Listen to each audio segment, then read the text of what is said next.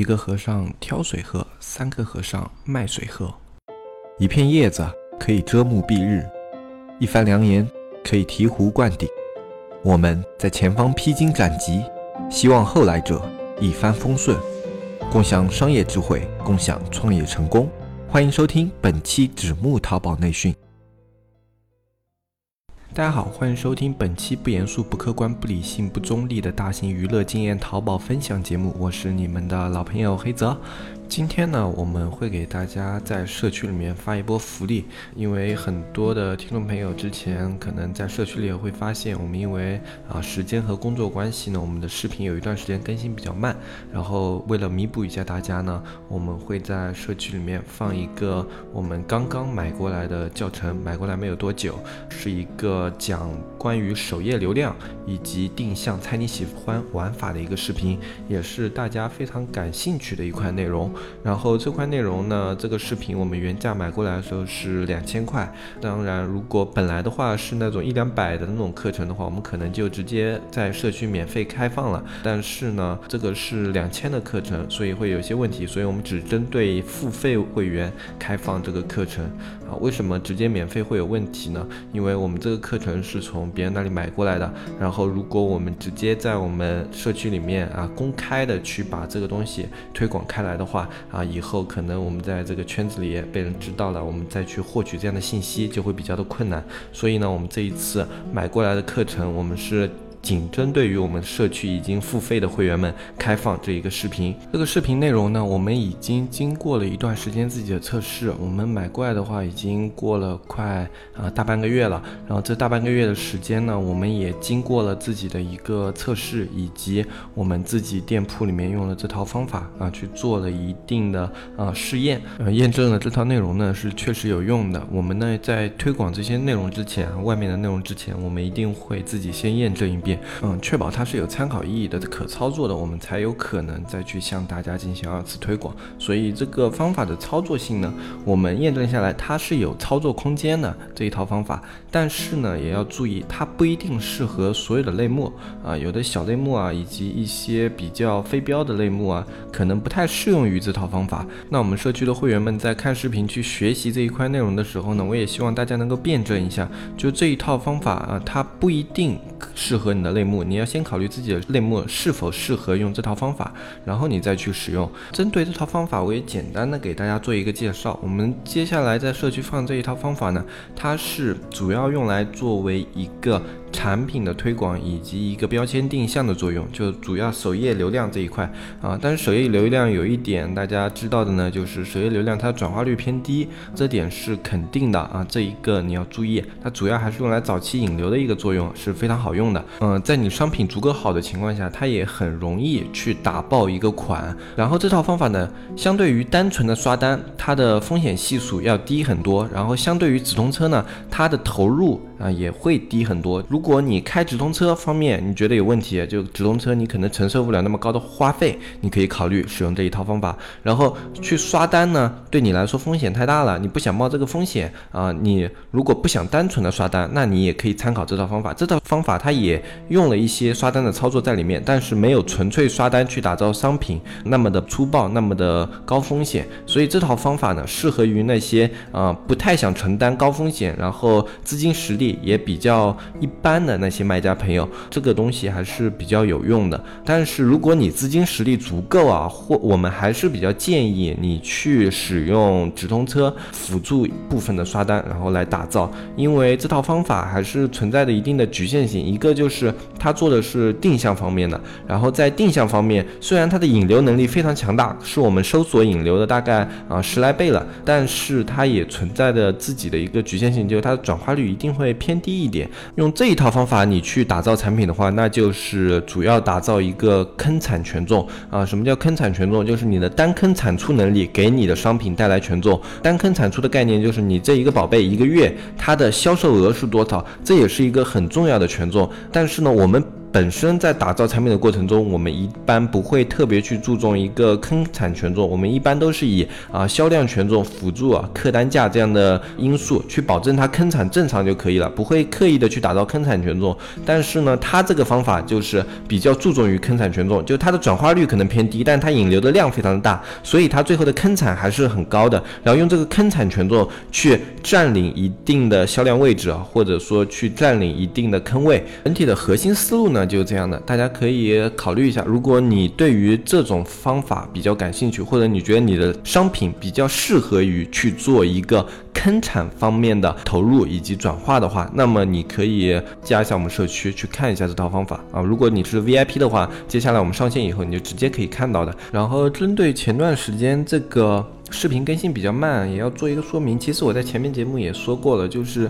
视频的制作周期跟图文有些不一样，它对于你的制作时间啊，以及花费的时间啊，都会相对图文要长很多，翻好几倍。然后我们平时呢还要去准备其他的一些工作，所以呢，在这个视频更新方面，它的进度可能就会比较慢一些。因为视频的话，现在我们团队目前还是只有我一个人可以做呃视频的剪辑啊，以及去做呃。视频的编辑这样的一个工作，然后包括一些内容的设计啊什么的，都是由我一个人来完成的。所以这样的话，在工作效率上肯定是偏低一点啊。尤其是之前早期嘛，我们还在摸索一套比较完整的方法，或者说怎么样效率更高的一套系统。这样子的话，就会导致我们之前那段时间更新比较慢一点。但是呢，我相信大家去在这个社区里面看，这样我们接下来这一套视频的话，都是不会亏本的。就先不提我们社区我们自己做的那些视频。包括美工视频和运营视频，这些都不算。光是我们接下来上的这个视频，如果你去外面在朋友圈啊，或者说在其他的一些课程里面去找这样的一个视频的话，那它就是两千块的视频，因为我买过来就两千。可能你可以稍微低一点，但是我相信不会差太多，一千多到两千多，肯定就有这个价位的。可能有的听众朋友他自己不去做一些，嗯，就是类似于啊，在朋友圈去找一些资源，或者说去一些大神那里去找一些啊非常。比这种叫高客单吧，就是说高价的这些课程啊，他没有去接触的话，那他就不知道这些东西它本身啊这种知识它的价值是多少。其实，在我们淘宝这个行业的话，知识价值还是比较高的，因为你一个科技是可以给你直接带来某些方面的利益的啊，所以这个东西它的售价一般都会非常的高啊。那么在我们社区里面那些内容，如果在其他地方你要去同样的得到这么一套完整的体系的话，也不会。特别便宜，你肯定是要买一套课程，然后那一套课程的话，基本上也要一两千，然后一个系列，然后几个直播课啊。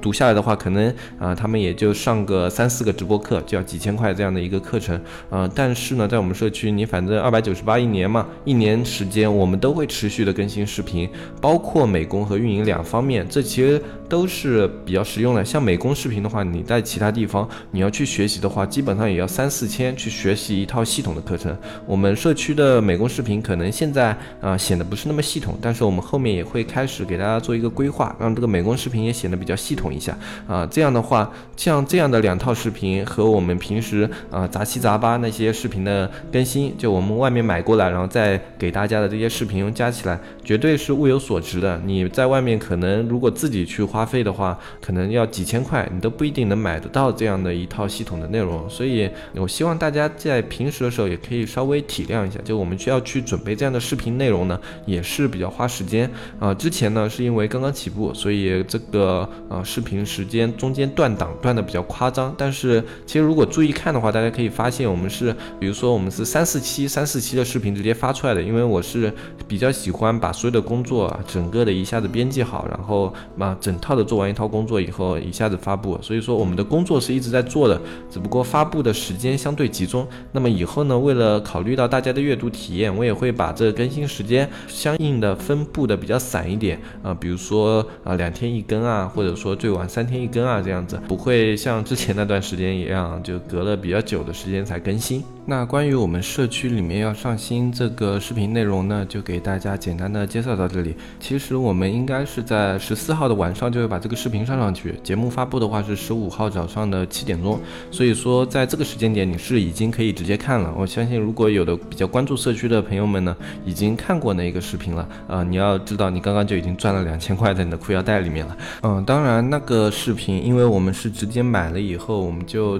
发布上来的。如果你对他们的表述，书啊，或者说他们讲的哪一块啊，你不是特别清晰的话，你也可以给小安留个言，然后我们小安会解答的都会帮你做个解答。如果他没法解答的呢，他会转达给我们的运营或者转达给我们，然后我们也会针对这个视频里面的一些内容给你再做比较进一步的分析啊，或者说有一些大家提出的比较普遍的问题，我们可能会单独自己再做一个视频给大家再做一个解读啊。那么关于这个视频的介绍，我们大概就说到这里。只要感兴趣的话，你。是会员的话，现在你去社区直接就可以看到了。如果你不是会员的话，联系一下小安啊，加入一下社区，你也可以看到我们社区的费用，反正是二百九十八一年，一直是这样子的，没有变过。你只要联系小安的微信，纸木电商的拼音就可以联系到小安，然后添加小安以后，他会告诉你怎么样进我们社区啊，给你开放我们社区小程序的权限。然后接下来还有一点时间呢，跟大家聊一个其实不能算单纯的淘宝，可能是创业方面你都会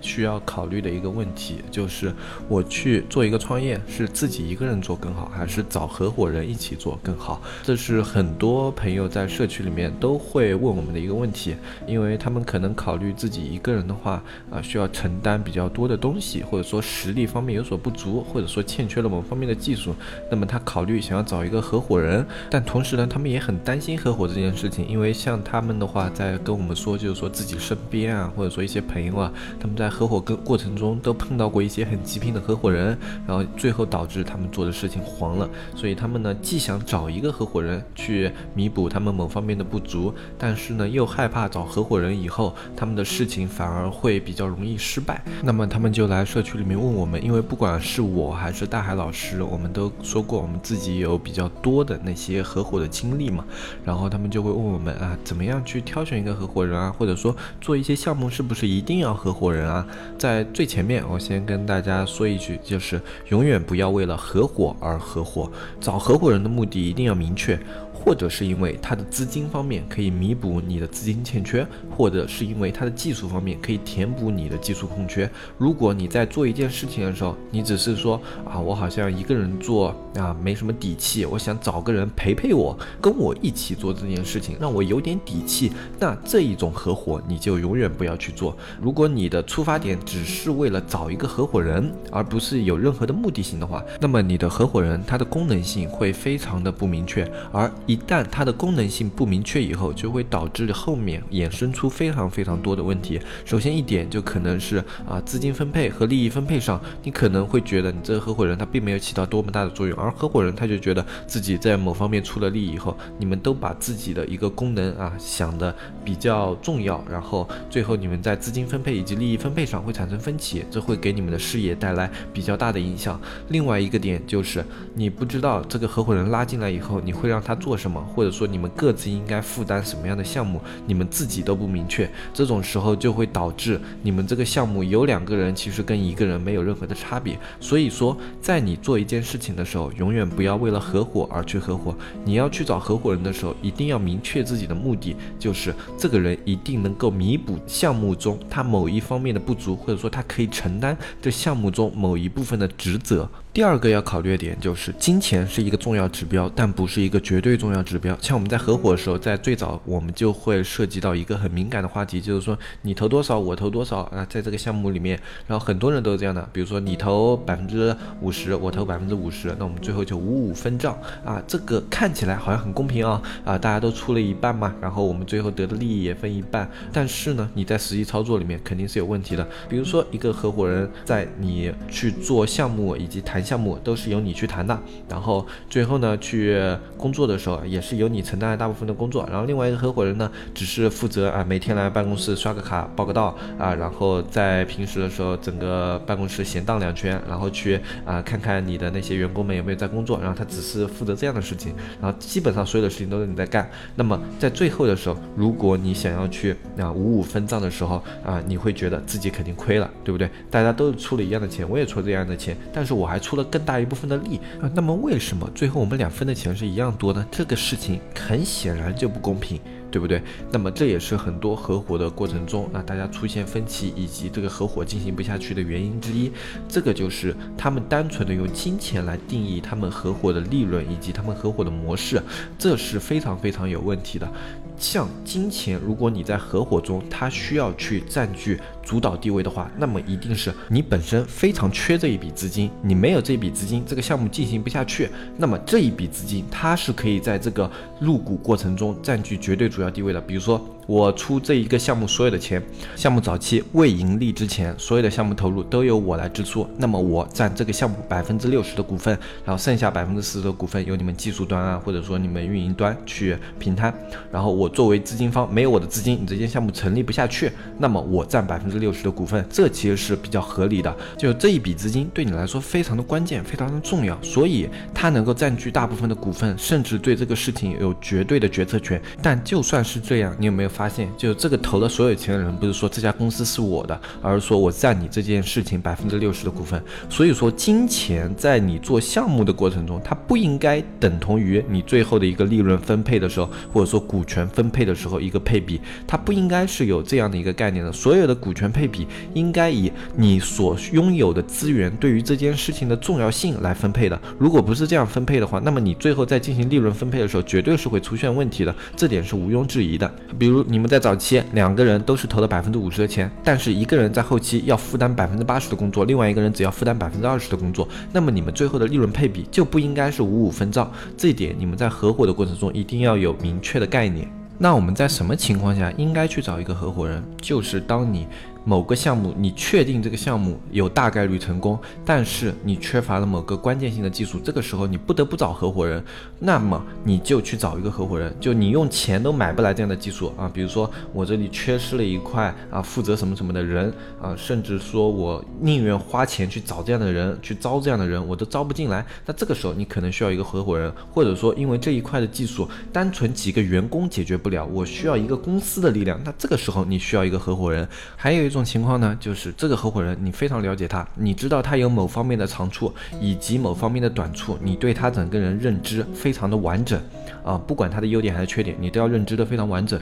然后在他的优点和缺点的基础上，你去判断他参加进这件事以后，他能够带来多大的收益。如果你判断他的收益可以在这个事物中占据非常大的一部分的比重的话，那么他就有。成为一个合伙人的潜质，然后你们在谈那个利益分配啊，以及投入分配的时候，如果两个人一拍即合，然后谈妥了，那么你们这个合伙是可以合伙的。在谈话的过程中，也要注意一个习惯，就是在谈合伙人的时候，一定要习惯于把丑话说在前面。就按我们刚刚那个例子来说吧，就大家都出百分之五十的钱，然后我要出百分之八十的力，你可能只要出百分之二十的力，那么你就要在前面就跟他讲清楚，说因为我要在这个工作中占据更重要的比重。我要付出更多的一个努力啊，然后是绝对的，这个是要绝对值，不能很模糊，不能让他觉得你做这些事情好像也没什么。如果有这样的概念的话，你这个啊付出的努力就是非常模糊的概念，两个人经常就会谈不妥。你要这个你付出的技术以及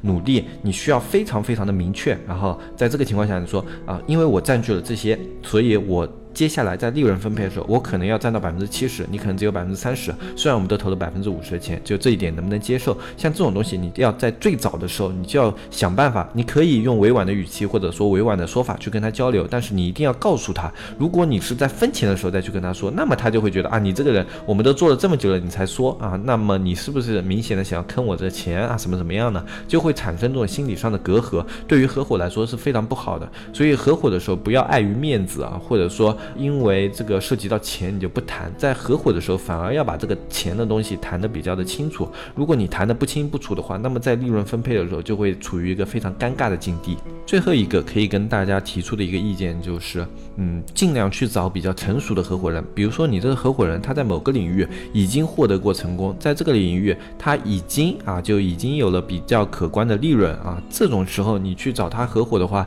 你对他的技术以及他的资源你会有比较充足的信心。然后包括你自己，如果你有一些比较成熟啊、比较呃成功的案例，让他知道你们两个人在合伙之后都会对对方充满信心，然后。然后你们对这个项目也会有比较高的信心，这样的项目呢，成功率就会更加的高一些。所以说，挑合伙人不是一个必要的过程，但是如果你要去挑的话，那你就要注意上面的几个点。如果你选择不合伙，你也要清晰的认知到自己是否具备了做这件事的所有条件，不管是花钱，或者说自己有技术啊，不管怎么样，那么你这件事情要做，你所有的技术条件、资金都已经具备了，那么你就不用去挑合伙人，这不是一个必要的。其实挑选合伙人的核心。是什么呢？我们可以从一个以前的小故事里面出发，就是呃三个和尚的故事。一个和尚在庙里面，他自己去挑水喝；两个和尚的时候呢，他们可以一起去抬水喝。但是当三个和尚的时候，他们就出现了问题。